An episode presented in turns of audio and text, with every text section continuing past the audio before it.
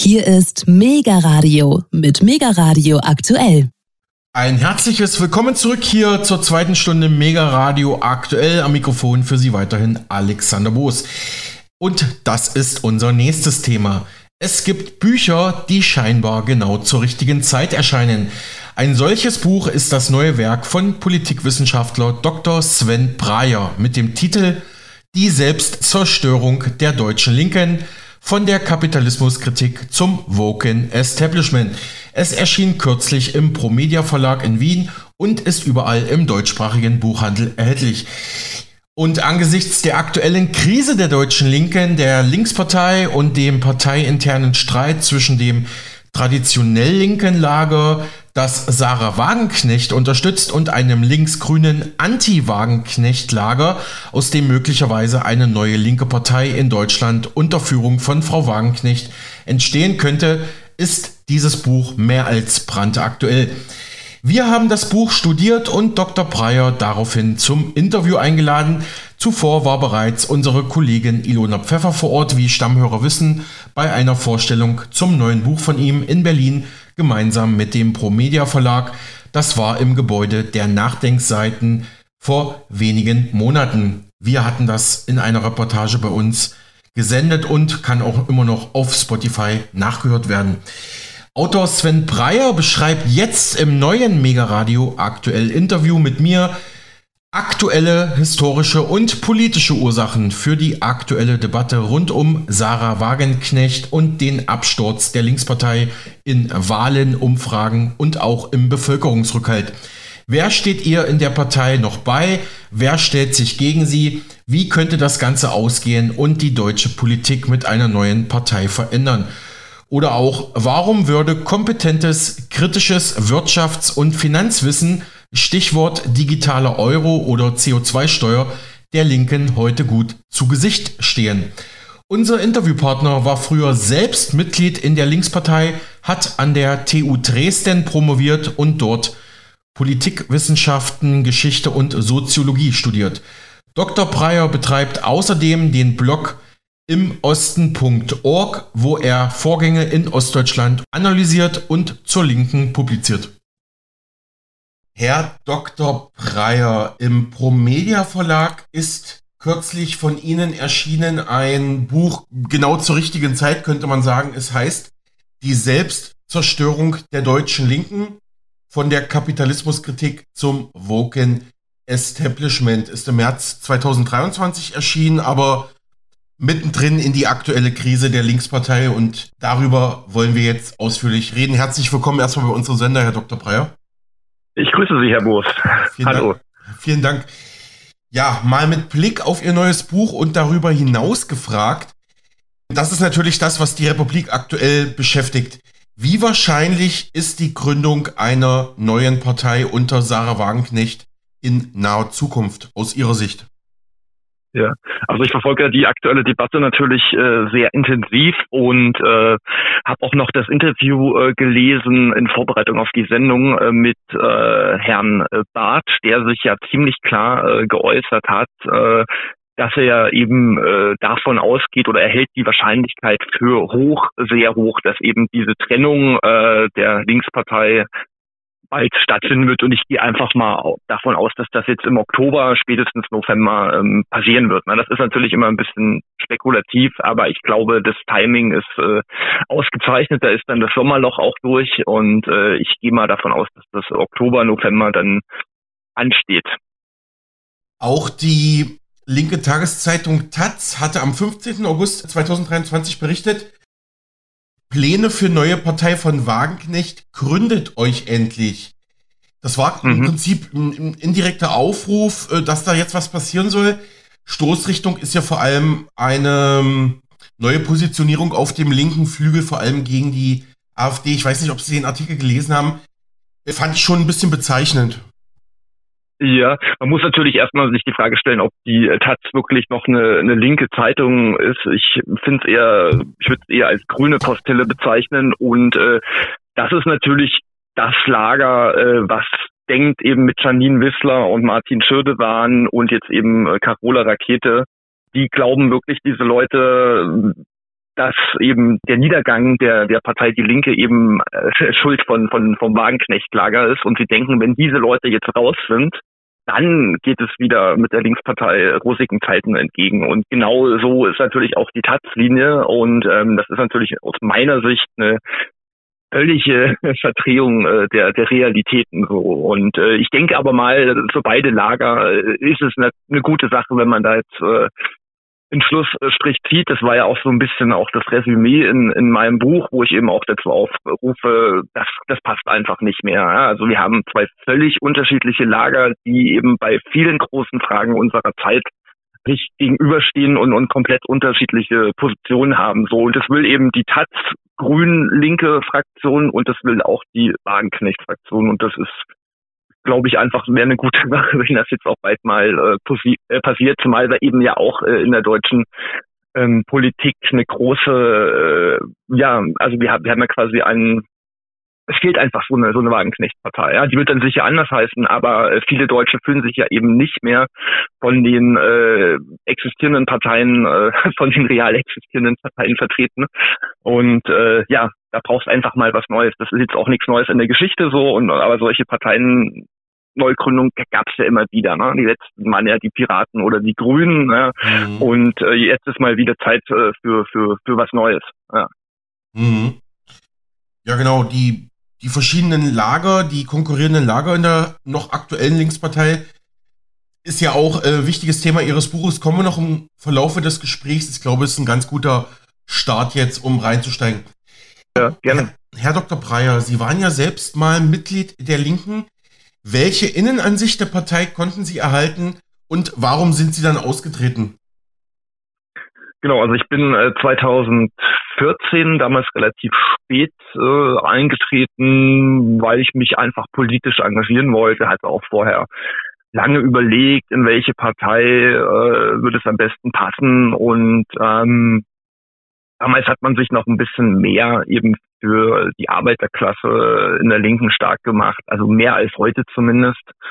Und eben auch für die äh, sozial Abgehängten. Und das waren so für mich die Gründe und, und hat eben auch noch vor allem äh, Herrschaftskritik geübt, ja. Und das waren so für mich die Gründe, damals beizutreten. Zumindest wirkte es aus äh, von außen auf mich, dass, dass die Linke ja, die beste Partei für mich wäre.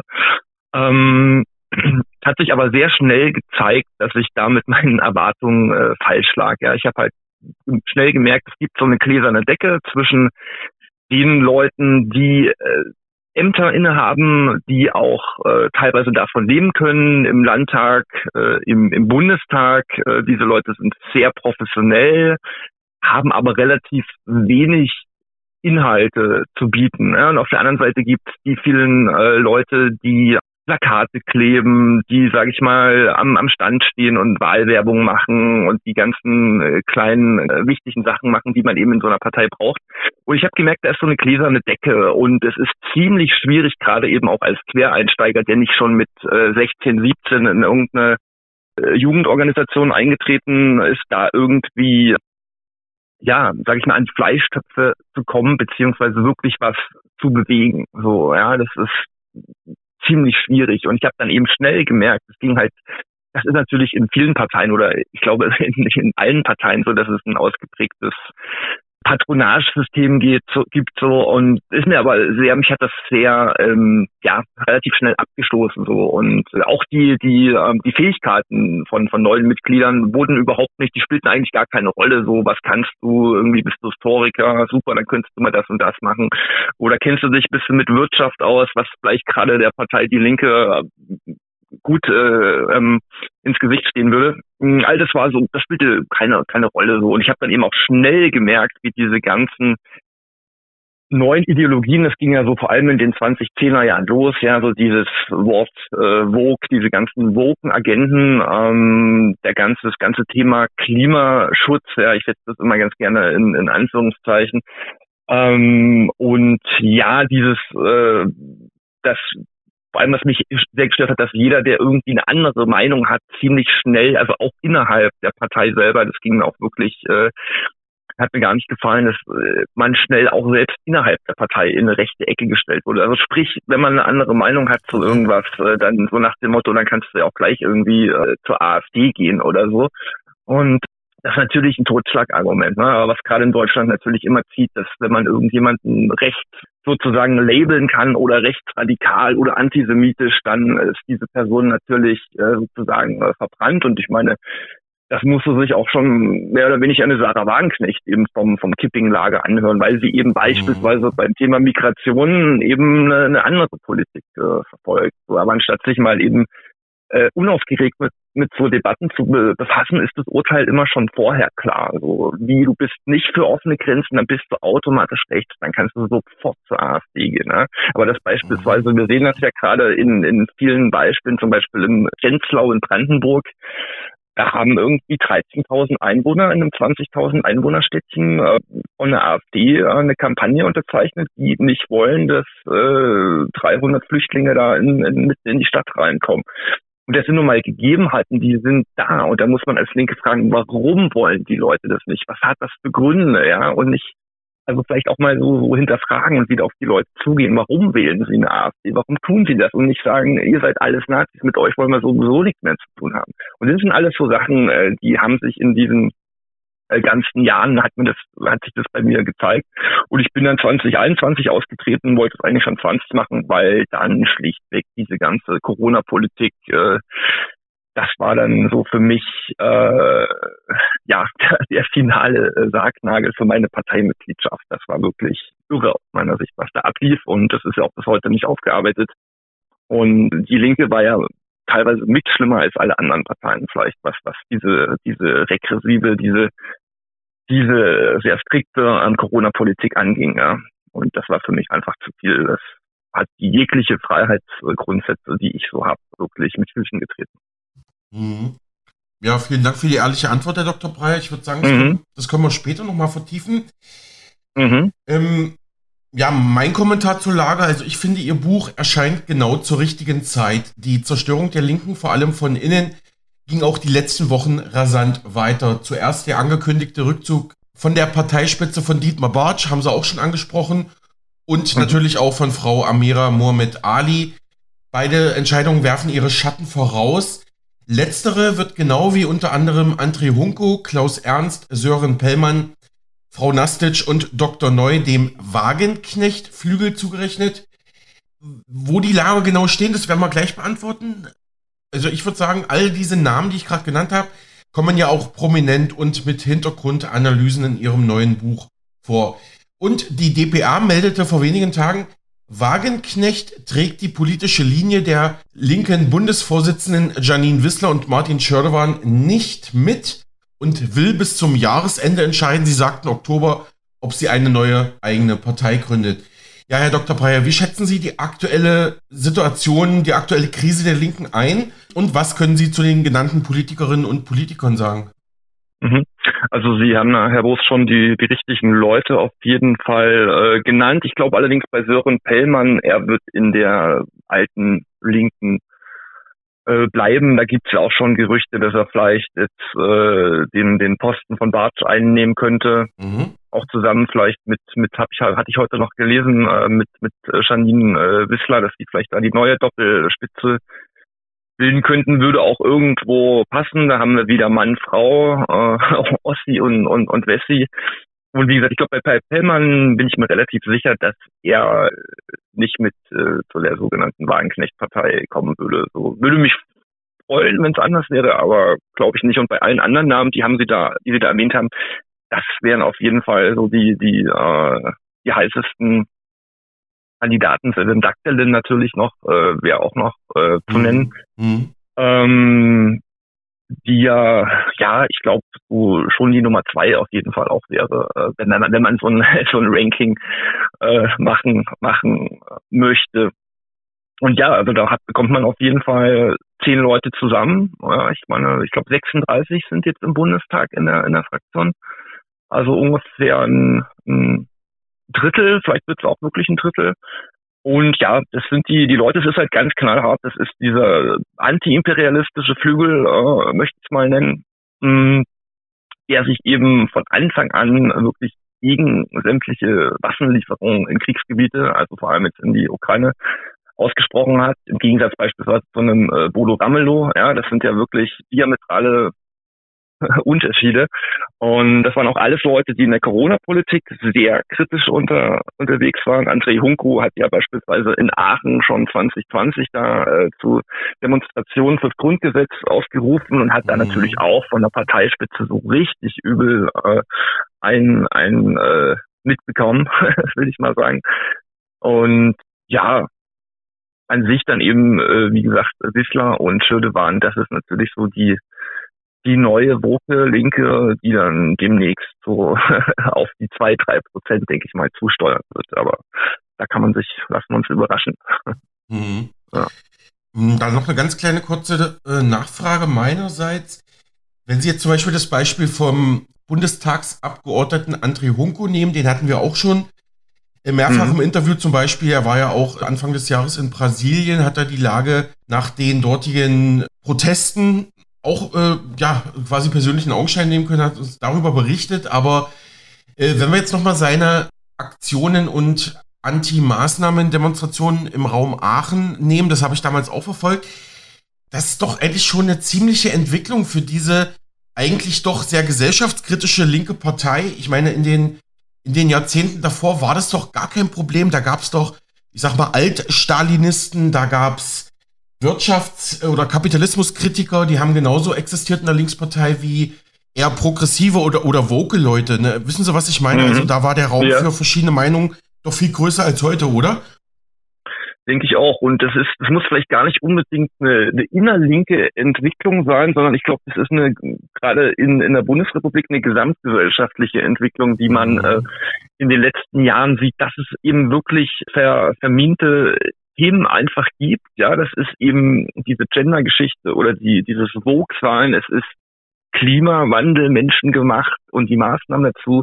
Es ist die NATO-Russland-Ukraine-Sache ähm, und es ist die, die Flüchtlingssache und das, äh, die Flüchtlingskrise, ja, sogenannte Flüchtlingskrise und es ist die Corona-Krise. Diese fünf Agenden nenne ich da immer.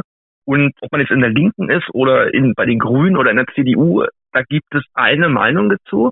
Und wenn man die nicht hat, äh, dann hat man auf jeden Fall ein Problem. und ich glaube, das ist auch, äh, vielleicht ist der Unterschied in der Linken noch, dass es dann noch massiver auf die Spitze getrieben wird. So, dass äh, diese ganzen, diese ganzen Sachen und eben die, die genannten Politiker, André Hunko, Wagenknecht etc., haben eben bei all diesen Agenten zumindest eine differenzierte Sicht. Ja, ich will auch gar nicht, ich mhm. bin auch überhaupt kein Freund von äh, Schwarz-Weiß-Denken. Ja, Corona kenne ich auch Leute, denen ging es da nicht gut. Ich kenne aber auch Leute, denen hat die Impfung nicht besonders gut oder vielleicht das Maskentragen bekommen so. Ja, und und auch die die äh, Ukraine-Geschichte, die hat ja auch äh, eine lange Vorgeschichte der Ukraine-Krieg so und äh, dennoch bin ich gegen jede jede Form äh, von Krieg. Das ist auch ganz klar. Aber schon dieses dieses äh, differenzierte Denken, so die die Dinge, was man zum Beispiel als Wissenschaftler oder auch Journalist als erstes lernt, und ich, eigentlich sollte man es auch als Politiker wissen, dass man eben Debatten aus verschiedenen Perspektiven äh, sich anschauen muss. Und das ist halt in der Linken überhaupt nicht mehr äh, der Fall. Und das ist wirklich in den letzten mhm. drei Jahren, in den letzten dreieinhalb Jahren wirklich seit Corona hat sich das alles nochmal sehr, sehr beschleunigt, finde ich. Warum gerade da, weiß ich nicht, aber es ist wirklich, es ging, es ging quasi mit der, mit der Parteispitze Katja Kipping, Bernd Rieksinger los in den 2010er Jahren und hat sich eben äh, seit 2021, sage ich mal, äh, seit den äh, Bundestagswahlen nochmal äh, verschlimmert, so dieses, dieses Schwarz-Weiß-Denken. So entweder du bist für uns oder du bist gegen uns, oder? Wie das mal der äh, der Jurist Karl Schmidt, ja, der hatte auch, äh, der hatte ja dieses Freund-Feind-Denken. Also entweder bist du auf meiner Seite oder du bist auf der anderen Seite. Und mhm. ich habe so ein bisschen den Eindruck, das haben viele sogenannte Linke äh, eben äh, auch übernommen. So, so kann ich mir das erklären. Und klar, früher, das schreibe ich ja auch in meinem Buch, äh, war das eben differenzierter und hat eben gerade die ähm, Linke ausgemacht, die, die Mitglieder, dass man eben Leute aus der Arbeiterschaft hatte, dass man Ingenieure mit drin hatte, dass man von mir aus auch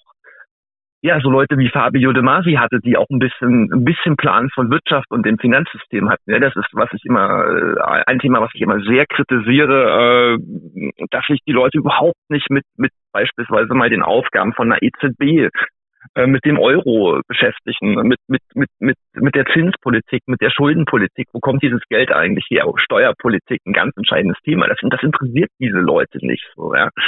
Ähm, und, und das ist eigentlich das, das sind so zentrale Themen, die wirklich wichtig sind. Und das, da waren halt äh, bis vor ein paar Jahren noch eben viel mehr Leute drin. Da war das Spektrum wirklich bunt, will ich mal mhm. sagen. Ja? Mhm. Und heute ist es überhaupt nicht mehr bunt, finde ich. So, ja, in den Großstädten besteht halt die Linke äh, aus aus irgendwelchen äh, Studenten äh, oder Studierenden, ich sag mal Studenten, ähm, die die äh, was weiß ich, äh, pädagogische Sachen studieren, was natürlich auch wichtig ist, ähm, oder Theaterwissenschaft äh, und und äh, ja, dass, dass so dieses Klientel haben, die irgendwo in, in schicken Altbau wohnen und, und äh, ja, sich, sich äh, für diese großen Agenten interessieren, aber den, den Bezug eben zu den Leuten vor Ort äh, völlig äh, verloren haben. So, das fällt mir ja immer, immer wieder auf. So, ja, irgendein der, der, der Mittelständler auf dem Land oder auf dem äh, oder der, der, der Lkw-Fahrer, der Bäcker äh, auf dem, auf dem Dorf, äh, mit die haben, da gibt es keine Verbindung mehr zwischen ja, irgendwelchen Wokenlinken in Dresden-Neustadt oder in Berlin, äh, Prenzlauer Berg oder Friedrichshain. Diese Leute haben nichts miteinander äh, zu tun. Da gibt es keine gemeinsame Lebenswelt. Das äh, merke ich immer wieder so. Und äh, diesen Kampf hat die, die Linke absolut verloren. Also gerade auf dem, auf dem Land, äh, da hat sie ja gar nichts mehr zu melden. Das hat jetzt ja eine andere Partei übernommen. Sie meinen die AfD, Herr Breyer, Herr Dr. Breyer? Genau. Genau, genau. Mhm.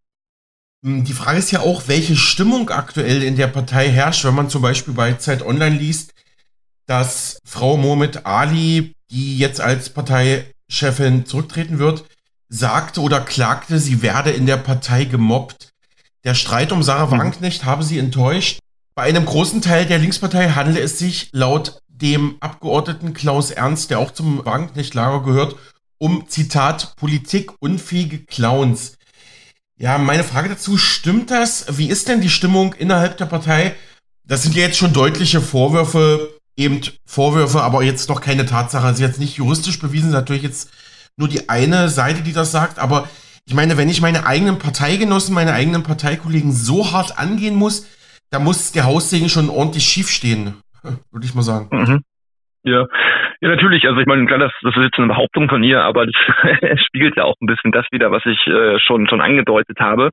Und äh, sie ist ja ein bisschen weiter oben äh, in, in der, in der äh, Parteiranking und äh, absolut, also äh, das macht aus meiner Sicht äh, Sinn. Ich habe halt die Leute damals in, in, in Dresden mitbekommen, ja, das war eben auch beispielsweise Katja Kipping, ähm, wo sich eben viel auch um formale Sachen äh, gekümmert wurde. Ja, also ist zum Beispiel bei einer Veranstaltung der Raum auch wirklich voll, weil sonst trete ich erst gar nicht auf. Und, und wie gesagt, aber die eigentlich wichtigen linken Inhalte, ja, also Arbeiterschaft, Wirtschaftspolitik, die Leute vor Ort einfangen, äh, das, das, das, das machen diese Leute nicht mehr, sondern haben eben diese anderen Agenten, Wokismus, äh, Flüchtlingskrise, Klima, diese auf dem Schirm und, und äh, sind völlig abgehoben. Und das, ich glaube, das meint äh, Mohammed Ali mit, mit, diesen, dieser Aussage Politik unfähig Clowns. Ja.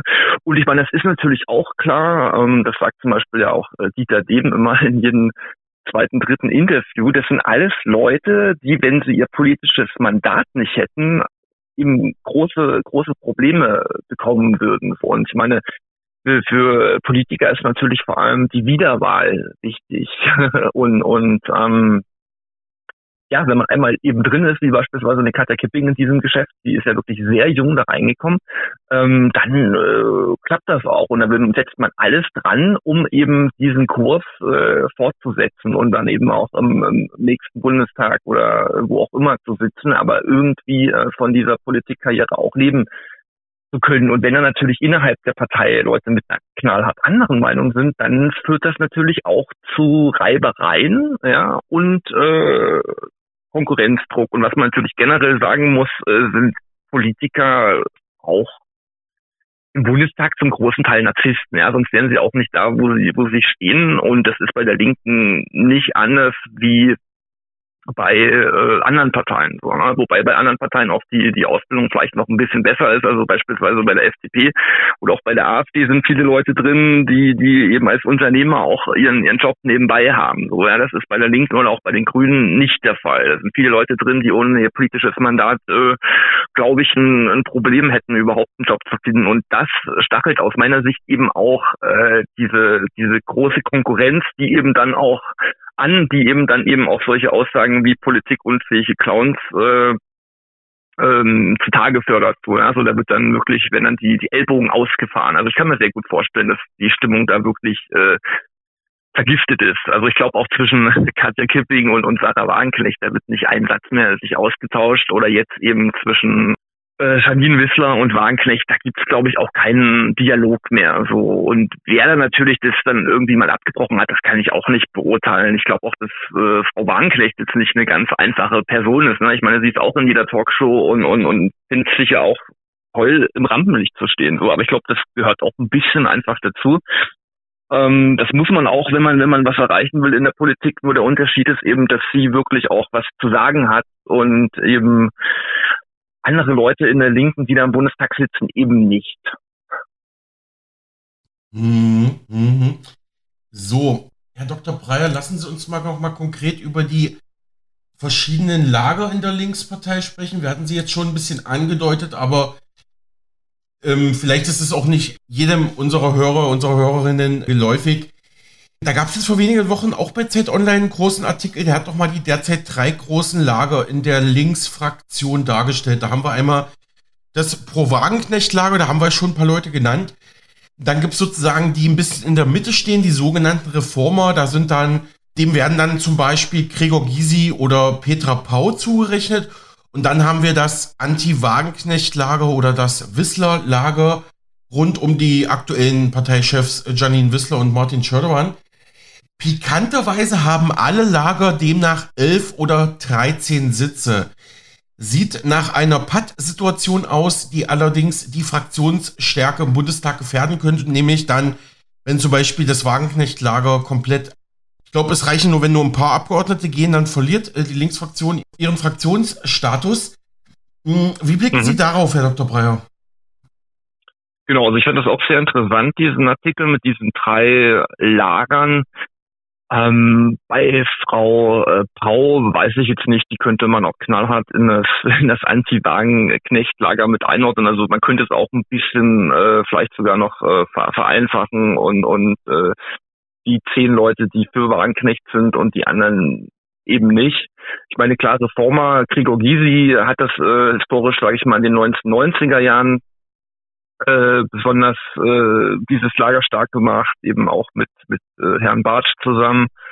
Und ja, das, das trifft es, glaube ich, ganz gut, diese, diese drei verschiedenen äh, Lager, wobei ich eben sagen muss, dass im Zweifelsfall eben die sogenannten ähm, Reformer und das, das Wissler-Lager, man das auch zusammen als äh, ein Lager sehen kann. So, ne? Mhm. Und ja, okay. dass sich die Sache jetzt schon äh, so so polarisiert. Ne? Zum Beispiel Sören Pellmann, das hat sich angesprochen, der wäre beispielsweise äh, vielleicht zum Wackelkandidat, äh, ist der jetzt im Reformerlager oder im Wisslerlager oder vielleicht doch im Wagenknechtlager, aber ich glaube, Zweifelsfall hält er lieber sich, sich da bei dem bei dem äh, Anti-Wagenknechtlager mit drin. Und dann sind natürlich auch viele Leute, die sich, die sich relativ bequem machen und sagen, wir wollen halt keine Spaltung und die sich da nicht polarisieren lassen wollen äh, und die natürlich auch an ihrem Mandat einfach hängen und im Zweifelsfall dann lieber doch äh, beim, beim, beim Altbewährten bleiben, als jetzt mit in diese neue Partei zu gehen. Ja, ich finde das eine, eine interessante Sache. Das ist natürlich äh, pikant auf jeden Fall.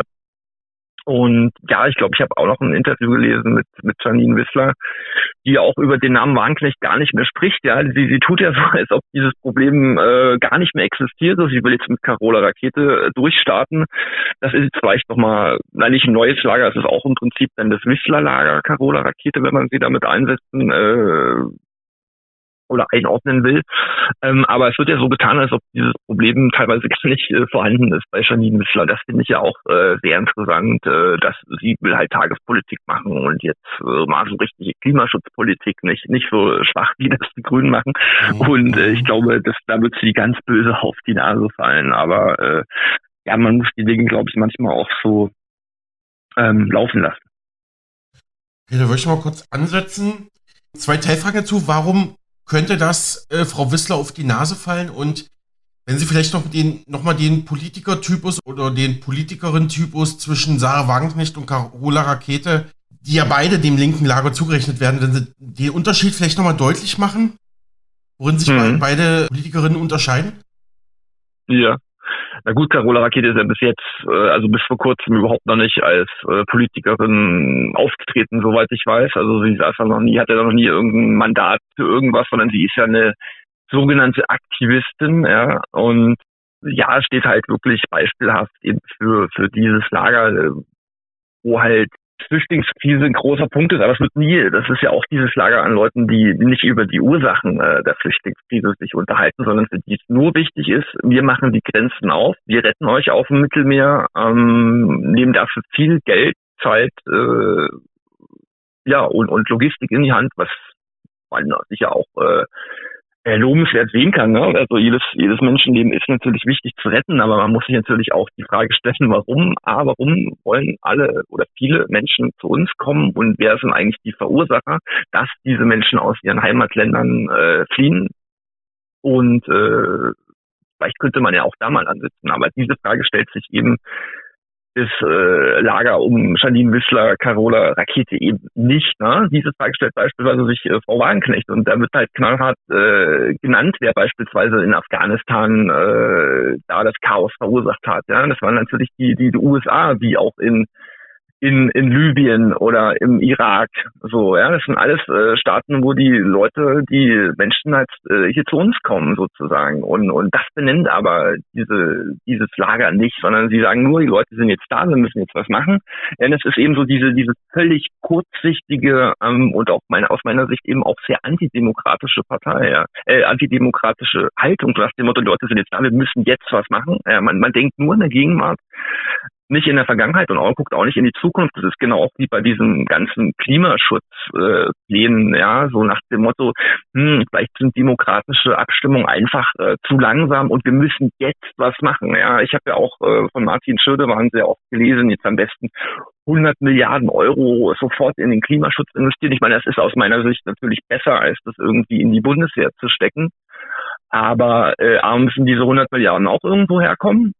Stichwort, äh, da freut sich der Steuerzahler und zukünftige Generationen. Und äh, ja, das ist äh, ja auch, auch, auch der Klimaschutz muss über demokratische Entscheidungen äh, herbeigeführt werden. So und, und das ist eben, da trifft eben dieser, dieser Begriff Aktivismus, ja, aus meiner Sicht ein bisschen negativ konnotiert, aber er passt dann super zu nach dem Motto, wir müssen jetzt was machen, wir müssen jetzt die Flüchtlinge retten, wir müssen jetzt das Klima retten. Und, und das ist eben dieser eine Politikertyp und äh, Frau Warnknecht in den ganzen Büchern, in den ganzen äh, YouTube-Videos, die ich wirklich alle sehr interessant finde, ähm, schaut sich halt die Realitäten an und äh, liest auch mal was, schreibt ja tolle, tolle Bücher und, und äh, guckt auch mal zwischen den Zeilen so. Und äh, das macht, machen die anderen halt nicht. So. Das ist, glaube ich, der große Unterschied. Ja? Also auf der einen Seite haben wir so dieses Moral, ist ja auch ein ganz großes Stichwort. Hypermoral wird ja auch aus konservativen Kreisen genannt. Also Moral äh, ersetzt sozusagen ähm, Rationalität. Ja? Und das würde ich schon dem, dem äh, Wissler Raketelager äh, vorwerfen. Und diese Rationalität kann man ganz klar eben bei einer, bei einer Sarah Wagenknecht äh, oder von mir aus auch einen, einen André Hunko beobachten die heutige Situation der Linken können wir ja gar nicht von der historischen Entstehung trennen. Darum habe ich jetzt noch ein paar historische Fragen vorbereitet, die Sie auch in Ihrem Buch thematisieren, Herr Dr. Breyer. Ähm, ja, mal mit Blick auf Ihr Buch gefragt, was ist denn heute noch von der PDS oder von der alten DDR-Staatspartei SED und vom Marxismus in der aktuellen Linkspartei im Jahre 2023 übrig? Mhm. Ja, also nicht mehr, nicht mehr viel auf jeden Fall. Ne? Es ist ja die, die Erfolgsgeschichte der PDS gerade in den 1990er Jahren speiste sich eben äh, auch daraus, dass eben mit den sogenannten Schmuddelkindern, habe ich es glaube ich auch im Buch genannt, mit den Alt-SED-Lern in, einer, in, einer, in einer neuen, tollen Bundesrepublik niemand was zu tun haben wollte. Und das hat die PDS gerade stark gemacht, dass, dass sie sich eben auf, auf ihre Wurzeln besonnen hat und eben sich als, als einzige ostdeutsche Identitätspartei gerade in den 1990er Jahren eben stark gemacht hat. So, und dadurch eben auch hohe Wahlergebnisse erzielen konnte und eben auch beispielsweise einen Vorsitzenden Gregor Gysi hatte, der für mich damals so als einer der interessantesten und charismatischsten Politiker agiert hat. Ja, und das ist halt heute eben nicht mehr der Fall. Also man hatte noch ein bisschen anderes Personal. Und ja, Ostdeutsche Identitätspartei, das hat sich erledigt mittlerweile. Das ist, spielt überhaupt keine, keine große Rolle mehr. Und ähm, ja, so diese, diese Kümmererpartei auch, das hat eben im Ostdeutschland auf dem Land hat das jetzt die AfD übernommen. Ja, das hat man, hat man der AfD äh, aus meiner Sicht äh, willfährig oder einfach so überlassen so. Und äh, zum Thema Marxismus in der Linkspartei, also äh, Marxismus hat ja auch immer ein bisschen was mit Herrschaftskritik zu tun und die ist ja völlig abhanden gegangen. Ja, deswegen ist ja auch der, der Untertitel von meinem Buch von der Kapitalismuskritik hin zum woken Establishment, dass sich eben Leute wie, wie Katja Kipping äh, beispielsweise selber als Teil dieses, zumindest in Berlin, als Teil dieses linksgrünen Establishments äh, sehen. So. Und äh, warum sollte man eben dieses Establishment dann auch kritisieren, wenn man es geschafft hat, selber Teil davon zu sein? Und deswegen, wie gesagt, mit, mit Marxismus ist nicht mehr viel. Natürlich gibt's, äh, Sie meinten, da haben ein paar Leute angesprochen, eben Alexander Neu, André Hunku, äh, Daktelin, die da, die da noch äh, einen, einen anderen äh, Blick drauf haben, aber auch diese Leute würden jetzt nicht irgendwie die, die, die nächste rote Revolution an, anzetteln, wenn sie jetzt eine neue Partei äh, gründen wollen. Ich glaube, das muss auch gar nicht äh, sein. Ähm, aber sie würden natürlich, äh, sie haben ja Marx gelesen so und äh, wissen, wie man Herrschaftskritik übt und äh, auch ein bisschen, wie das beim Kapital so alles läuft und äh, haben einfach äh, dieses, dieses kritische Denken drauf so. Und das hat eben das äh, Wiesler Kipping ähm, Schödewan Lager aus meiner Sicht überhaupt nicht mehr.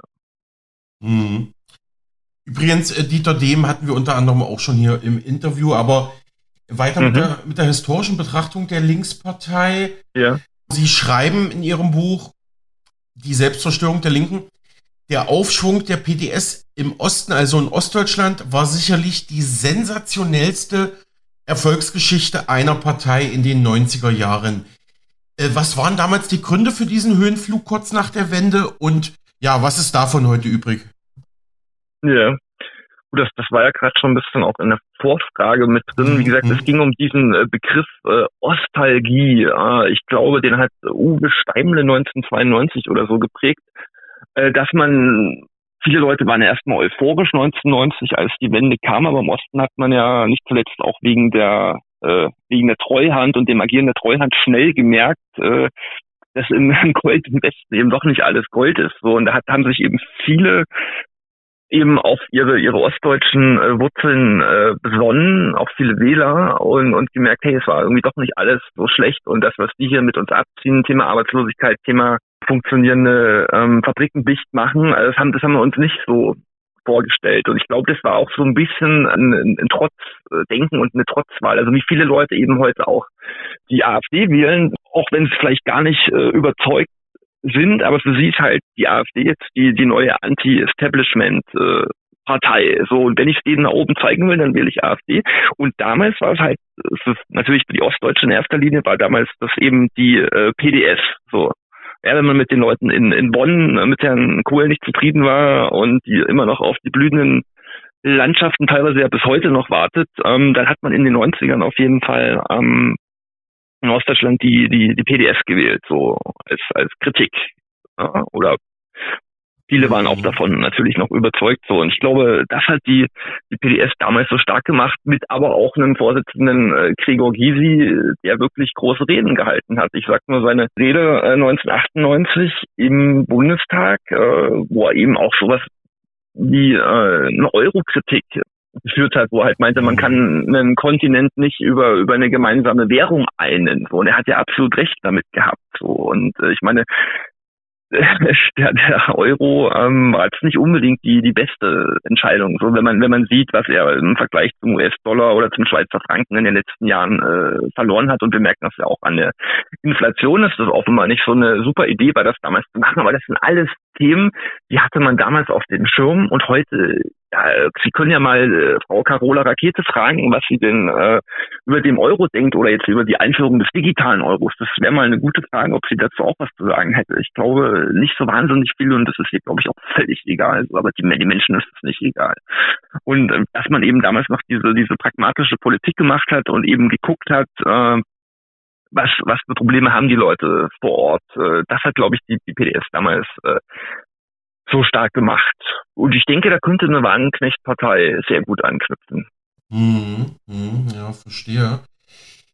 Ja, ähm, wir haben jetzt schon über die verschiedenen Lager, vor allem über die zwei großen Lager aktuell pro oder anti-Wagenknecht gesprochen.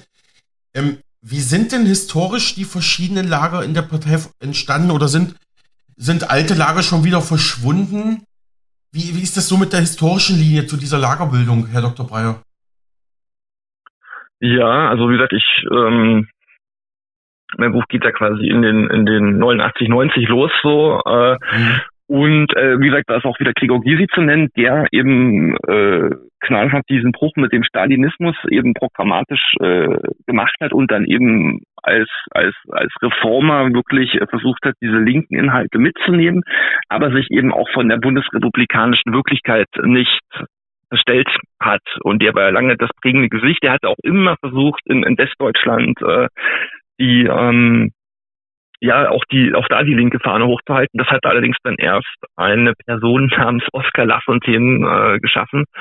Ja, ich bin immer so ein bisschen geschafft, äh, ich bin immer ein bisschen wehmütig, wenn man diese zwei, Oskar Lafontaine und Gregor Gysi, die ja beide mal parallel auch kurzzeitig den Wahlkampf gemacht haben oder den Vorsitz hatten, wie viel Fachwissen da da war. So, ne? Das ist ja heute gibt's das so in der Form nicht mehr. Und Gysi stand eben für einen gewissen Pragmatismus, aber hat immer diese, lange hat er es auf jeden Fall geschafft, auch diese, diese Rückkopplung mit dem, mit den Hardcore, sage ich mal, Marxisten irgendwie hinzubekommen, sich aber irgendwie schon von denen zu verabschieden und sich eben der neuen Bundesrepublik auch äh, zu, zu stellen. So, das, das ist vielleicht so dieses Lager, ja, auch äh, Bartsch ist da natürlich ein, ein Teil davon jetzt auch hingeworfen hat. Und ja, das, ist ein anderes Lager, ist natürlich dieses Kipping-Rieksinger-Lager, wie ich es nenne, das in den 2010er Jahren entstanden ist und, und eben auch den, den äh, Gysi-Lager, sage ich mal, Konkurrenz gemacht hat, zumindest ideologisch auf jeden Fall. Ne? Vielleicht haben wir noch als dritten Punkt klar die ehemaligen Stalinisten. Da kommt auch eine Frau Wagenknecht, sage ich mal, eigentlich historisch gesehen her. Ja, sie hat ja noch irgendwie Anfang der 90er Jahre sehr kommunistische, kommunistische Sachen geschrieben. Und äh, ja, also das, das hat Gysi eben immer versucht, so ein bisschen äh, zu vermitteln, eben auch mit Bartsch äh, so, der immer zwischen allen Lagern hin und her gehüpft ist, so ein bisschen, aber sich eben zu keinem so richtig bekannt hat. Und ja, das sind so diese drei Lager. Ne? Und aus dem ehemaligen Stalinisten, die sind heute alle ein bisschen in der Realpolitik angekommen und haben aber eben ihren Marx gelesen. Das sind halt viele dabei, die heute eben diese neue Partei gründen wollen. Während eben äh, Giesing, Gysi und äh, das Kipping-Rieksinger-Lager eben im Zweifelsfall dann doch irgendwie zusammengehen. So, ne? Vielleicht kann man eben auch sagen, dass diese Vocal-Linke um, um Katja Kipping, Janine Wissler auch ein bisschen den Herrn Gysi sozusagen, äh, ich will nicht sagen umgedreht haben, aber ihn doch sehr beeinflusst haben und er hat sich auch sehr zurückgenommen in den in den letzten Jahren. Ja, das vielleicht als historischer Abriss äh, zum Thema äh, Geschichte ist mir noch eingefallen. Ähm, der Herr Bartsch hat ja in diesem Interview gesagt, also historisch gesehen war es immer nicht gut für die Linke, wenn sie sich äh, getrennt hat. Da hat er natürlich recht und ich glaube, er spielt auf, auf 1917 ein, wo sich ja die USPD von der SPD abgespalten hat. Aber warum hat sie das damals gemacht, die USPD? Weil sie eben äh, mit, mit Liebknecht eben nicht für, für diese Kriegskredite gestimmt hat. Ja, und da sehe ich schon, da kann man vielleicht eine kleine historische Analogie sehen dass wir eben auch heute ja die absoluten äh, Gegner äh, dieser Waffenlieferungen in die Ukraine eben auch in, in den sogenannten Abspaltern jetzt äh, sehen, ja, von, von, von Wagenknecht, äh, Hunko und so weiter. Und äh, während eben natürlich das, das äh, Isla-Lager, beispielsweise vor allem auch Bodo Ramelow, äh, hatte ich ja vorhin schon erwähnt, da eher weniger Probleme mit den, mit den Waffenlieferungen äh, haben. Und äh, deswegen, klar, historisch gesehen war es nicht gut für die Linke, sich zu spalten, aber manchmal gibt es eben wichtige Gründe dafür, sich äh, abzuspalten. Und das ist jetzt auch wieder der Fall auf jeden Fall. Genau, kommen wir mal wieder in die Gegenwart. Mhm. Wenn Sarah Wagenknecht heute zu viele woke Inhalte ihrer Partei kritisiert, also der Linkspartei und darauf verweist, man sollte sich wieder auf den sozialen Kern der Linken berufen, also wieder das Arbeitermilieu ansprechen, wieder die klassischen linken Themen wie gerechte Löhne, Arbeitsmöglichkeiten, eine soziale Absicherung, wenn man sich wieder darauf konzentriert, wenn sie das sagt, dann schlägt ihr auch parteiintern Kritik entgegen. Irre oder wahnsinnig nannte Ex-Parteichef Rixinger ihr Buch von 2021, ohne dass man überhaupt eine wirkliche parteiinterne Debatte darüber geführt hätte. Das schreiben sie auch in ihrem neuen Buch, Herr Dr. Breyer. Und Frau Ali sagte laut der Zeit, oder und Frau Ali kritisierte in der Zeit, die Linke sollte lieber die Klimapolitik der Ampel kritisieren, die vor allem das Alltagsleben vieler Menschen noch schwieriger und teurer macht und die soziale Ungleichheit fördert, anstatt Debatten über, darüber zu führen, wer am woksten ist. Auch fehle es an einem klaren Ja zu konsequenter Friedenspolitik. Das zielt jetzt auf die Ukraine ab. Die linke Parteiführung wolle enttäuschte grünen Wähler zurückgewinnen, doch das gelinge nicht. Hingegen könne man nicht die erreichen, für die linke Politik gemacht werden sollte, also sprich das Arbeitermilieu. Und so erreicht man auch keine AfD-Wähler, die vielleicht noch zurückgewinnbar sind. Es gab ja auch viele Wechselwählerwanderungen von der Linken hin zur AfD die letzten Jahre. Ja, Herr Dr. Breyer, wie ordnen Sie als Politikwissenschaftler die aktuellen Politikinhalte und Angebote der Linken ein? Wie diese äh, Vogue-Cancel-Debatte und wie kann man als linke Politikerin, also als Frau Wagenknecht, Position vertreten, die auch die AfD vertritt, ohne sich dabei angreifbar zu machen, man wäre rechtsradikal oder Schlimmeres? Ja, da haben Sie jetzt ganz viele mhm. Sachen ähm, genannt. Also, nee, aber alles gut. Äh, also auf jeden Fall, klar, diese Woken-Inhalte äh, sind ja eine Sache, ne? Dann, dann eben auch ein Parteichef Rieksinger, den hat natürlich das Buch dahingehend nicht gefallen, weil Wagenknecht ihn, glaube ich, als äh, sinngemäß den Parteichef äh, bezeichnet, an den man sich überhaupt nicht mehr dran erinnern wird. Und ich meine, da hat sie ja recht, weil Rieksinger war ja eine völlig blasse Nummer aus meiner Sicht. Äh, und äh, die ganze Zeit, wo er mit der Spitze war, war ja vor allem Katja Kipping äh, das äh, äh das prägende Gesicht der Partei, während er immer äh, da mitstand, aber nicht wirklich viele Inhalte gebracht hat. Und ich glaube, das hat er ihr auch so ein bisschen, also Rieksinger, äh, der, der Sarah Wanknecht, übel genommen. Äh, ich fand das Buch natürlich toll. Ähm, oder habe es mit großem Interesse gelesen und da hat sich ja eben Sarah Weinknecht vor allem mit diesen woken Inhalten der Partei auseinandergesetzt. Und äh, ja, diese woken Inhalte, das hatte ich ja auch schon ein bisschen angesprochen, die interessieren halt den normalen äh, Arbeiter oder Mittelständler überhaupt gar nicht so. Ne? Ich meine, äh, dass natürlich Gleichberechtigung zwischen Mann und Frau und den ganzen anderen Geschlechtern eine wichtige Sache ist. Äh, also das, das steht für mich auch außer Frage, ist doch ganz klar. Aber ich merke, dass das in den letzten Jahren so überzogen wird, äh, dass es wirklich aus meiner Sicht schon totalitäre Züge angenommen hat. Und da haben viele Leute wirklich keinen, keinen Bock drauf. Und gerade in Ostdeutschland, wo man noch wirklich auch Sprachverbote oder Gebote durchaus noch kennt. So, ja. Und ich persönlich finde, das Gendern, das kann von mir aus jeder machen, wie er lustig ist, aber ich finde es einfach völlig lächerlich, weil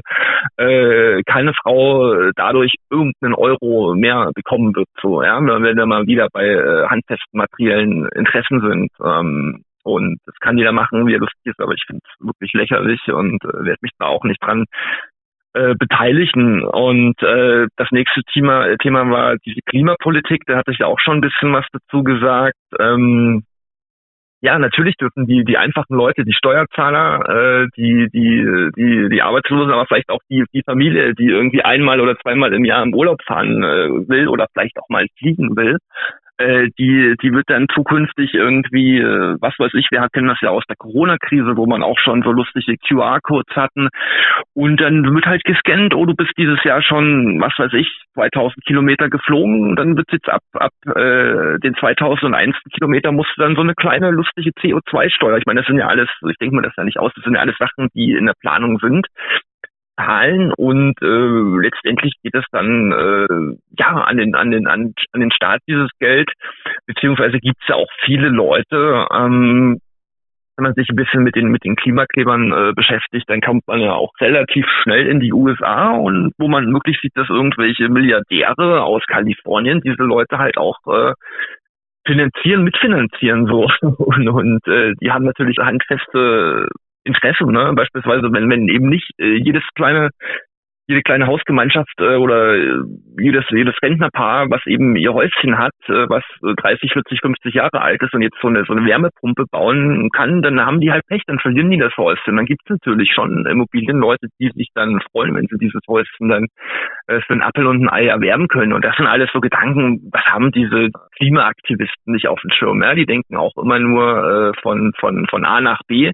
Und äh, es gibt ein schönes äh, Sprichwort von Burkhard Müller-Ulrich vom Kontrafonds, Punkt. Er hat mal gesagt, ich muss gar nicht irgendwie Experte, sogenannte Experte von irgendeiner Debatte sein, sondern ich muss mir nur anschauen, was mit den Leuten passiert, die zu so einer großen Agenda eben eine andere Meinung haben. Und wenn die wirklich knallhart abgecancelt werden, und die Frage ist auch von wem, dann kann man davon ausgehen, dass da eben auch andere handfeste Interessen dahinter sind. Und bei der Klimapolitik ist ja wirklich die Scheinheiligkeit, äh, jetzt nicht nur bei den Linken, aber vor allem auch bei den Grünen, ist ja, ist ja riesengroß, wenn man, wenn man sieht, wie eine Frau Baerbock in der Weltgeschichte rumfliegt oder auch, auch einen Habeck, so, ja, aber das sind alles so Leute, die eben Sie meinten ja, dass äh, den Kontakt zum Alltagsleben äh, verloren haben und und das gibt auch viele Linke, die das eben verloren haben. Und natürlich die dritte Agenda ist natürlich schon diese Friedenspolitik, äh, Stichwort Ukraine, ja, wo ich bis heute wirklich fassungslos bin, wenn sich dann Bodo Ramelow wirklich seit Februar äh, seit Ende Februar 22 da wirklich für, für Waffenlieferungen einsetzt. So nach dem Motto, ja, die Ukraine wurde ja auch angegriffen und, und den Angegriffenen äh,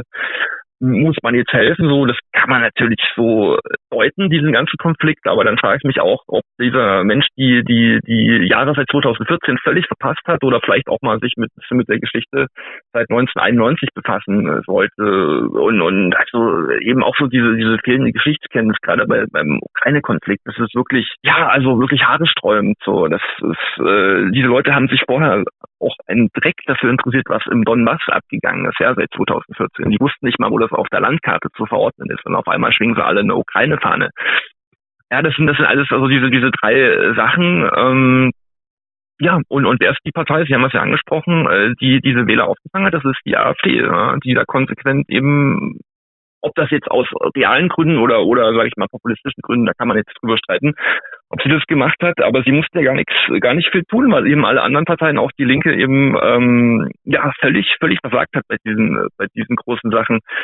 Und ja, dann, ich glaube, die letzte Frage war, wie kann sich die Wagenknecht-Partei eben an solche Positionen setzen so. Ich meine, sie sollte einfach selber, ohne, ohne jetzt irgendwie selber als, als rechts zu gelten oder so. Ja, da ist eben, weiß ja nicht, also ich, ich finde das immer so bisschen ein schwacher Vorwurf, so nach dem Motto, oh, also der eine AfD-Abgeordnete, der sieht das ja ähnlich wie du und deswegen bist du jetzt auch quasi rechts. So, ich hatte das, glaube ich, ganz am Anfang schon mal gesagt. Das ist für mich kein Argument, ne? das ist äh, ja so eine Art, so eine Art Kontaktschuld ist das dann. So, so du hast irgendwie bei dem einen Thema eine ähnliche Meinung wie die AfD zu dem Thema, dann bist du automatisch irgendwie rechts und damit aus unserer Mitte ausgestoßen. Das finde ich absolut lächerlich, ja. So, so zieht man eben der AfD gerade nicht äh, den, äh, den Zahn, weil viele Leute dann eben gerade der Trotzhaltung äh, an den Mann legen und äh, dann gerade die AfD wählen. Also so klappt es nicht. Also man muss die AfD eben politisch stellen und ähm, ob es da dann ein paar Überschneidungen gibt oder nicht, halte ich für völlig, völlig egal, ehrlich gesagt. Soweit bis zu dieser Stelle der Politologe und Autor Dr. Sven Breyer. Ich habe mit ihm über sein neues Buch gesprochen, Die Selbstzerstörung der deutschen Linken, von der Kapitalismuskritik zum Woken Establishment. Es ist im Frühjahr 2023 im Promedia Verlag erschienen als Taschenbuch oder in der E-Book-Version. Und wir setzen dieses Interview morgen an dieser Stelle fort. Bleiben Sie uns gewogen. Ich wünsche Ihnen bis dahin eine gute Zeit. Ihr Alexander Boos. Hier ist Mega Radio aktuell. Willkommen zurück hier zur zweiten Stunde am heutigen Donnerstag, weiterhin mit Alexander Boos. Ja, und wir schließen jetzt nahtlos an an unsere erste Stunde. Da hatten wir ja schon über Sachsen-Anhalt gesprochen. Das Bundesland verbietet ab sofort das Gendern der Sprache an allen dortigen Schulen, wie vor den Nachrichten gehört. Und die Aktionärin Chris Rieger hat uns aufgezeigt, welche Auswirkungen eine neue Partei unter Sarah Wagenknecht sowohl für die Linke als auch für die AfD und deren Wählerschichten haben könnte. Und beide Aspekte spielen auch eine wichtige Rolle in unserem jetzigen Programmpunkt. Dazu setze ich jetzt unser hochspannendes Interview mit dem Dresdner Politikwissenschaftler und Buchautor Dr. Sven Breyer fort, das wir gestern bereits begonnen hatten. Sein aktuelles Buch im Promedia Verlag, Die Selbstzerstörung der deutschen Linken, ist eine schonungslose Analyse zum aktuellen Zustand der Linkspartei, die am Streit rund um Frau Wagenknecht so langsam zu zerbrechen droht. Im zweiten Teil dieses Gesprächs ordnet Dr. Breyer woke Inhalte wie das Gendern der Sprache, die Klimareligion und den Migrationskult als die drei neuen Säulen der Linkspartei kritisch ein. Außerdem spricht er über Schieflagen und Probleme in der deutschen Wirtschaft und erinnert an den Rückzug von linken Politiker Fabio De Masi aus der Linksfraktion, der seinerzeit immer eine extrem wichtige Stimme in der Linken war, über hohen ökonomischen Sachverstand verfügt und unter anderem im Wirecard-Skandal engagierte Aufklärungsarbeit als einer der wenigen im Bundestag geleistet hatte. Also De Masi ist definitiv ein hoher Verlust für die Partei, wie Politologe Sven Breyer anmerkt. Seine Hauptkritik dabei, die Linke sei aktuell gar nicht mehr fähig oder in der Lage, aus großen Krisen und groben Fehlern in der Bundesregierung siehe Wirecard oder Cum-Ex-Skandal, überhaupt noch politisches Kapital zu schlagen. Aber er erinnert ebenso an peinliche Aussagen der früheren linken Parteichefin Susanne Hennig-Welso, die im April 2022 als Parteivorsitzende zurückgetreten ist. Dazu haben wir einen Ausschnitt von Journalist Thilo Jung vorbereitet, der sie mal interviewt hatte. Das wird auf jeden Fall lustig, das verspreche ich Ihnen. Zu guter Letzt kommentiert Politikwissenschaftler Breyer einen wohlwollenden Kommentar von Promedia-Autor Ulrich Mies, der das Buch von ihm hochgelobt hat. Stammhörerinnen und Stammhörer kennen Uli Mies natürlich von unseren früheren Interviews mit ihm. Jetzt aber erstmal weiter mit der Analyse zur Krise der Linken und der neuen Sarah Wagenknecht-Partei. Herr Dr. Breyer, Sie schreiben, ja. Sie schreiben in Ihrem Buch kritisch von den drei Säulen der neuen Linken. Sie haben das so zusammengefasst, Vokismus, also einmal diese ganze Debatte, ähm, wie tolerant will man sein? Da spielt natürlich auch diese ganze Pride- und Regenbogengeschichte mit rein. Sie haben es auch falsche Akzeptanz genannt. Also mittlerweile ähm, werden ja auch also wirklich linke Menschen als rechts bezeichnen, nur wenn sie zum Beispiel sagen, also ich finde ich finde durchaus, dass es biologisch nur zwei Geschlechter gibt. Da, da ist man ja schon wieder anti-Vogue dann. Die zweite Säule ist die Klimareligion, hat man auch schon angesprochen. Und die dritte Säule nennen sie den Migrationskult, hatten sie auch schon angesprochen. Mhm. Hm, wie sind diese drei neuen Säulen denn entstanden und was wären denn die echten alten Säulen der Linken, der traditionellen mhm. Linken, ja? Ja, also wie gesagt, Thema Vokismus, also das Wort Vogue gibt es tatsächlich erst seit 2018 oder so und im deutschen Sprachgebrauch wurde das, glaube ich, auch äh, so während der Corona-Krise äh, ziemlich stark. Also ich habe es wirklich auch erst vielleicht vor, vor drei Jahren das erste Mal über überhaupt gehört und Vogue heißt ja wach auf Deutsch. Und ja, ähm, wie, wie ist das entstanden. Ich, ja gut, das habe ich in dem Buch ganz gut beschrieben. Also äh, ich, ich sag mal so, wenn sich diese ganzen großen Konzerne in Berlin sieht man das ganz gut oder auch in, in, in, in München äh, so eine Regenbogenfahne vor ihre Firmenzentrale hängen, dann wollen sie da natürlich zeigen, dass sie völlig im, im Zeitgeist äh, aufgehen. Aber es sind oft die gleichen Konzerne, die beispielsweise äh, von Tarifverträgen oder so überhaupt nichts mehr halten. So und, und ich bringe mal ganz gerne das Beispiel aus meinem Bekanntenkreis, äh, wo halt eine, eine Frau sich, äh, eine Frau eine Kündigung bekommen hat und sie sich aber darüber aufgeregt hat, dass diese Kündigung nicht gegendert war. So und das war ihr wichtiger als der Fakt, dass sie eigentlich äh, gekündigt wurde. So das hat sie erst später dann äh, realisiert, sage ich mal. Und das ist, glaube ich, ein gutes Beispiel, worum es auch ein bisschen bei diesem Vokismus geht. Ja, also man hat den den grundsätzlich natürlich auch aus meiner Sicht richtigen Ansatz äh, von von von Toleranz und Vielfalt hat man so ausgenutzt, äh, dass viele Konzerne eben auch äh, sich diese Fahnen in, äh, im wahrsten Sinne des Wortes mit mit auf, aufs Dach äh, stellen oder oder vor die Konzernzentrale und eben sagen, okay, wir spielen, wir spielen das Spielchen mit, lieber Staat auch hier, das siehst du bitte, aber wenn wir mal ein Problem haben bei der nächsten Finanzkrise, dann wollen wir bitte auch ein paar Steuergelder haben, ne? weil wir waren ja schon immer mit auf Linie, so dass auf der einen Seite und auf der anderen Seite wird natürlich so, der ganze Klassenkampf, der nach wie vor da ist, äh, wird natürlich so ausgeblendet, indem man eben nicht mehr die Klassen untereinander aufteilt, sondern jetzt eben, was weiß ich, die Geschlechter gegeneinander ausspielt. Das ist so diese historische Sache von diesem Wokismus, ein relativ neues Phänomen.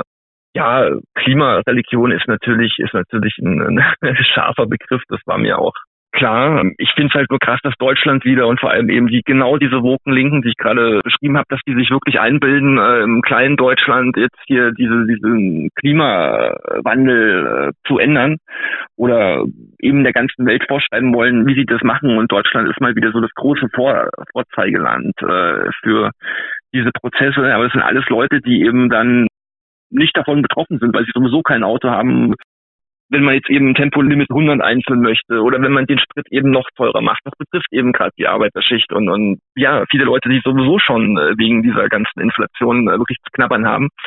Und ich sehe halt immer, wer, wer muss den Spaß bezahlen, ja, wer muss die, die Rechnung bezahlen. Und ich meine, es ist natürlich auch völlig idiotisch, dass man diese letzten drei Atomkraftwerke abgeschaltet hat, während äh, Polen sechs neue baut, äh, Frankreich, also unsere ganzen Nachbarn machen genau das Gegenteil. Von dem am Ende beziehen wir ja jetzt in Deutschland den Atomstrom aus Frankreich für teures Geld. Den hätten wir ja auch selber produzieren können, ja. Mhm. Das macht ja auch eine, eine Ampel. Das ist ja, das ist ja so, äh, so irre, da kann man gar nicht drüber nachdenken, so irre ist das so, ja. Und, und wenn ich mir halt auch anschaue, ich bin zum Beispiel mal durch Sachsen-Anhalt gefahren, äh, diese ganzen Windräder oder auch in Brandenburg, äh, ich finde es auch ästhetisch eine, eine, eine fragwürdige Geschichte. Und ich glaube, neulich ist auch mal in, in glaube ich, Mecklenburg-Vorpommern so ein Windrad einfach mal umgeknickt. Also ich glaube, so ganz ungefährlich ist das auch nicht. Und was mich so stört bei diesem Begriff, bei diesem Klimawandel, es geht ja nicht um die Umwelt, es geht ja nicht um Umweltschutz. Ja, das sind ja die gleichen Leute, die irgendwie fünf FFP3-Masken während der Corona-Zeit pro Tag verbraucht haben, die dann irgendwann alle im, im, im Meer gelandet sind. Äh, ich weiß nicht, wie viele Milliarden äh, das waren so.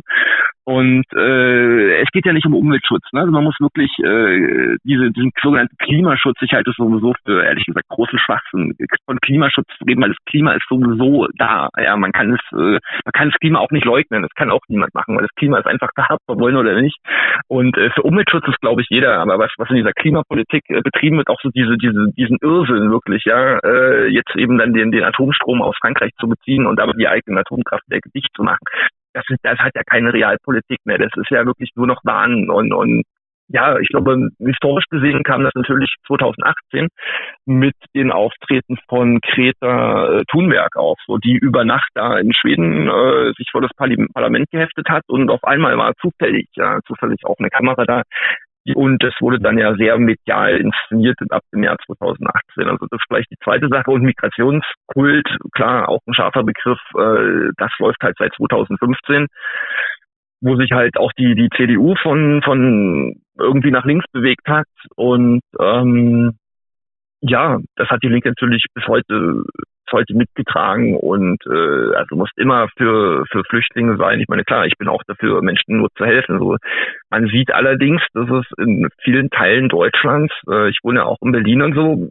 hin und wieder nicht ganz so gut klappt. Ne? Wenn beispielsweise homosexuelle Pärchen irgendwie in Neukölln äh, doch äh, bedroht werden, so von von Leuten, die aus einem Kulturkreis stammen, wo das eben nicht so angesagt ist, möchte ich mal sagen, so, ja, und das, äh, das beißt sich halt so und das, ist vielleicht ein kurzer Abriss zu diesen historischen Wurzeln, ne? man kann das natürlich noch auch weiter ausführen, ich glaube, das würde jetzt den Rahmen sprengen.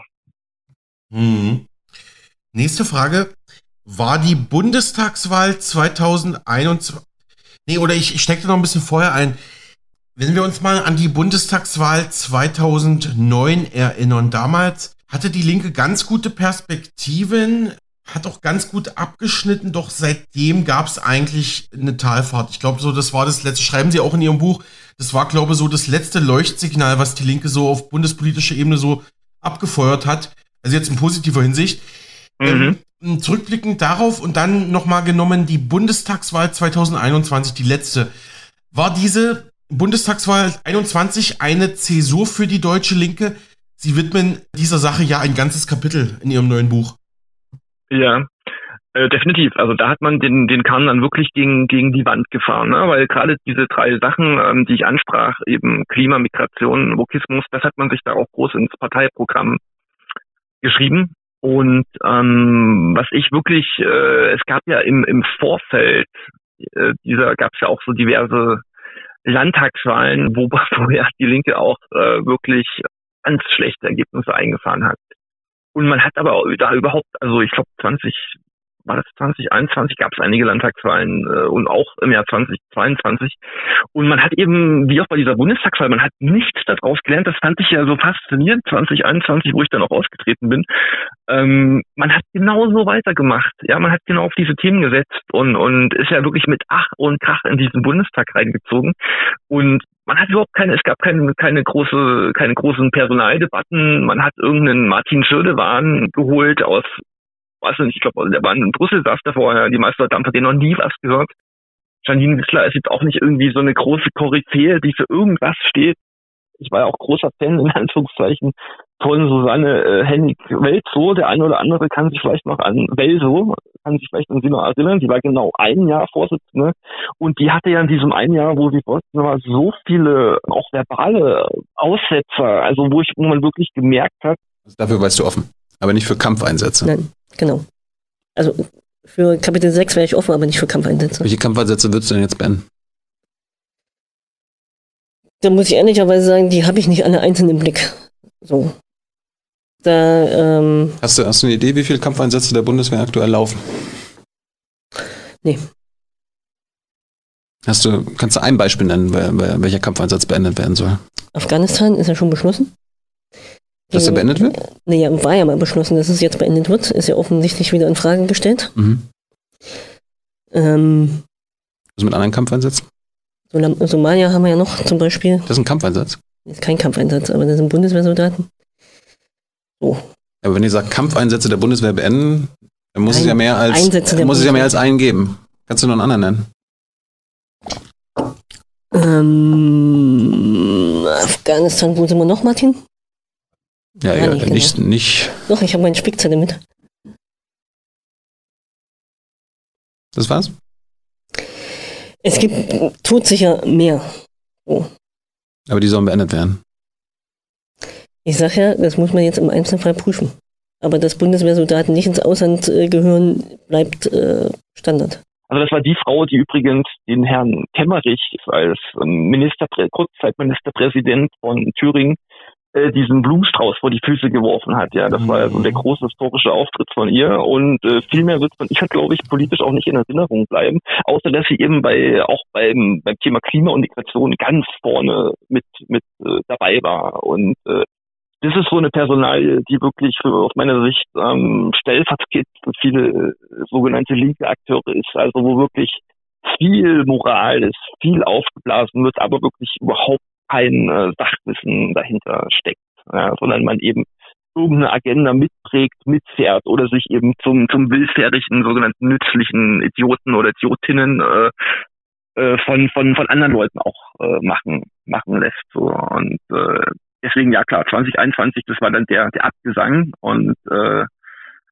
ja, die Beerdigung kommt wahrscheinlich dieses Jahr, in dem dann die neue Partei entsteht oder auch vielleicht auch dann aus dieser Beerdigung was, was Neues kommt, ja. Aber das, das kann man so sagen. 2021 war dann sozusagen der, der Ofen aus für die, für die Linke. Ich würde noch mal auf ein paar Punkte eingehen, die Sie jetzt schon genannt hatten. Also Sie hatten ja äh, vorhin gesagt, Ihnen wurde auch noch in Ihrer Zeit, als Sie noch Mitglied der Linken waren, Ihnen wurde auch unterstellt, dass Sie rechts argumentieren würden. Gerade Ihre Corona-Maßnahmenkritik wurde da angegriffen.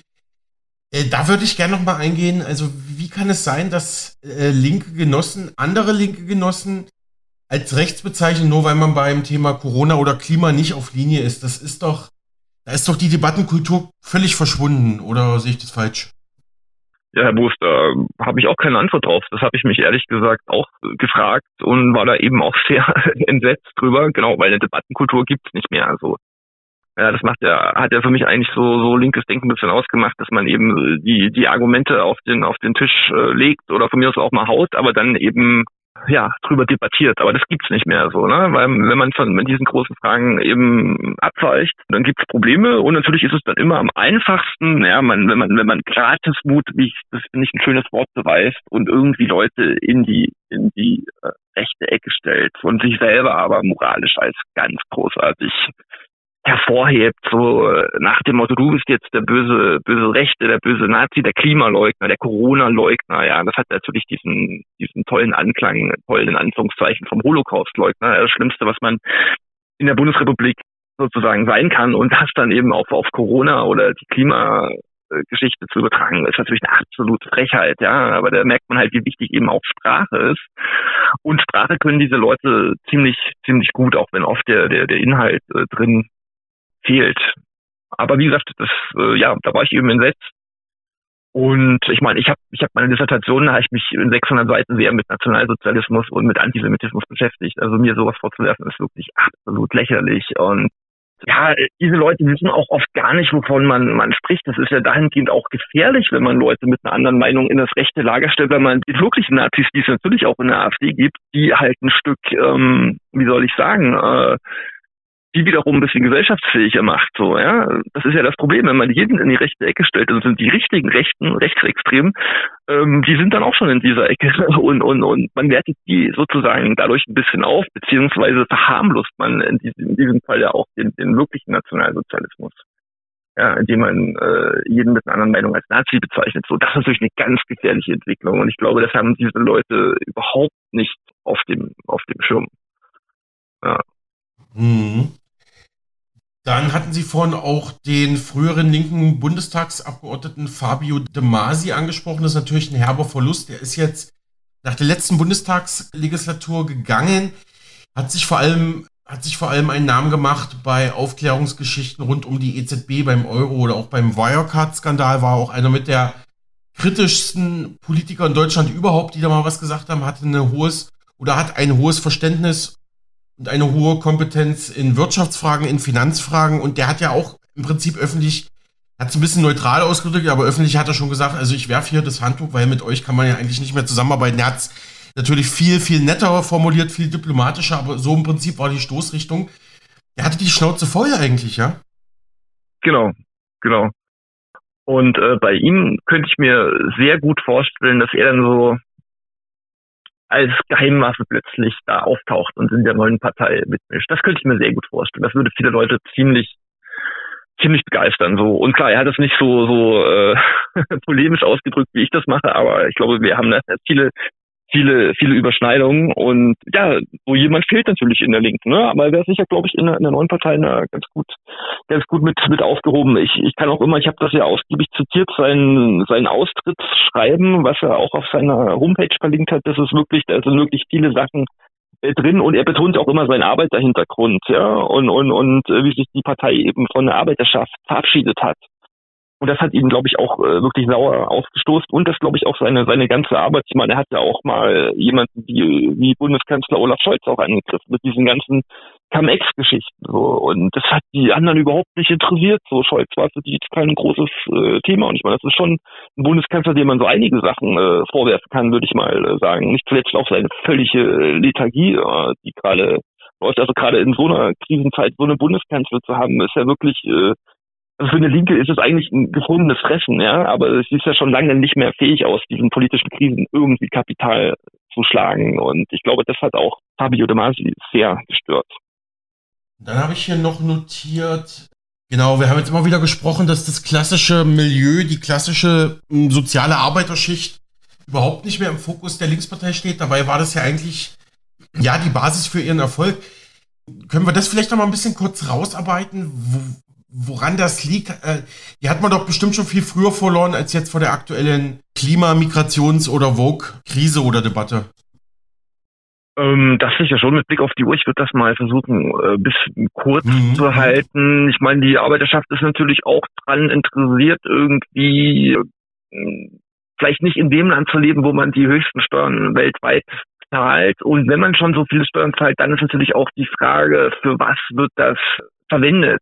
Ja, und ich glaube, das ist auch ein Grund, warum äh, viele Arbeiter sich eben in den letzten Jahren Richtung AfD verabschiedet haben. Ne? An sich macht ja die AfD nicht zwingend ein Programm für die Arbeiterschaft, so möchte ich mal äh, formulieren, aber ich glaube für den, für den Mittelstand schon. Und ich glaube gerade das Thema Steuern ist ein ganz großes äh, großes Thema, was eben bei der Linken, ja, da wird eben auch, da kommt das Geld, äh, da hat man immer tolle Ideen. Wie gesagt, ich habe diese 100 Milliarden von Schirdewan zur Klimarettung angesprochen, wo ich mir denke, Mensch Leute, wo soll dieses Geld herkommen? Wir haben eh schon einen Haufen äh, Schulden und, und äh, wollt ihr das drucken? Ja, wie, wie habt ihr euch das vorgestellt?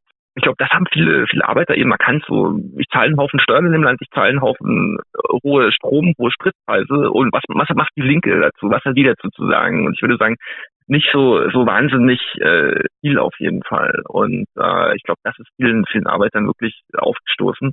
Und eben diese diese ganzen dann Sprachdebatten, äh, das ist wirklich, äh, damit können, können Leute nichts anfangen. So mhm. auf, auf dem Land, da gibt's, da mhm. gibt's diese, diese, diese Probleme. Ähm, einfach nicht. So, das ist so ein mhm.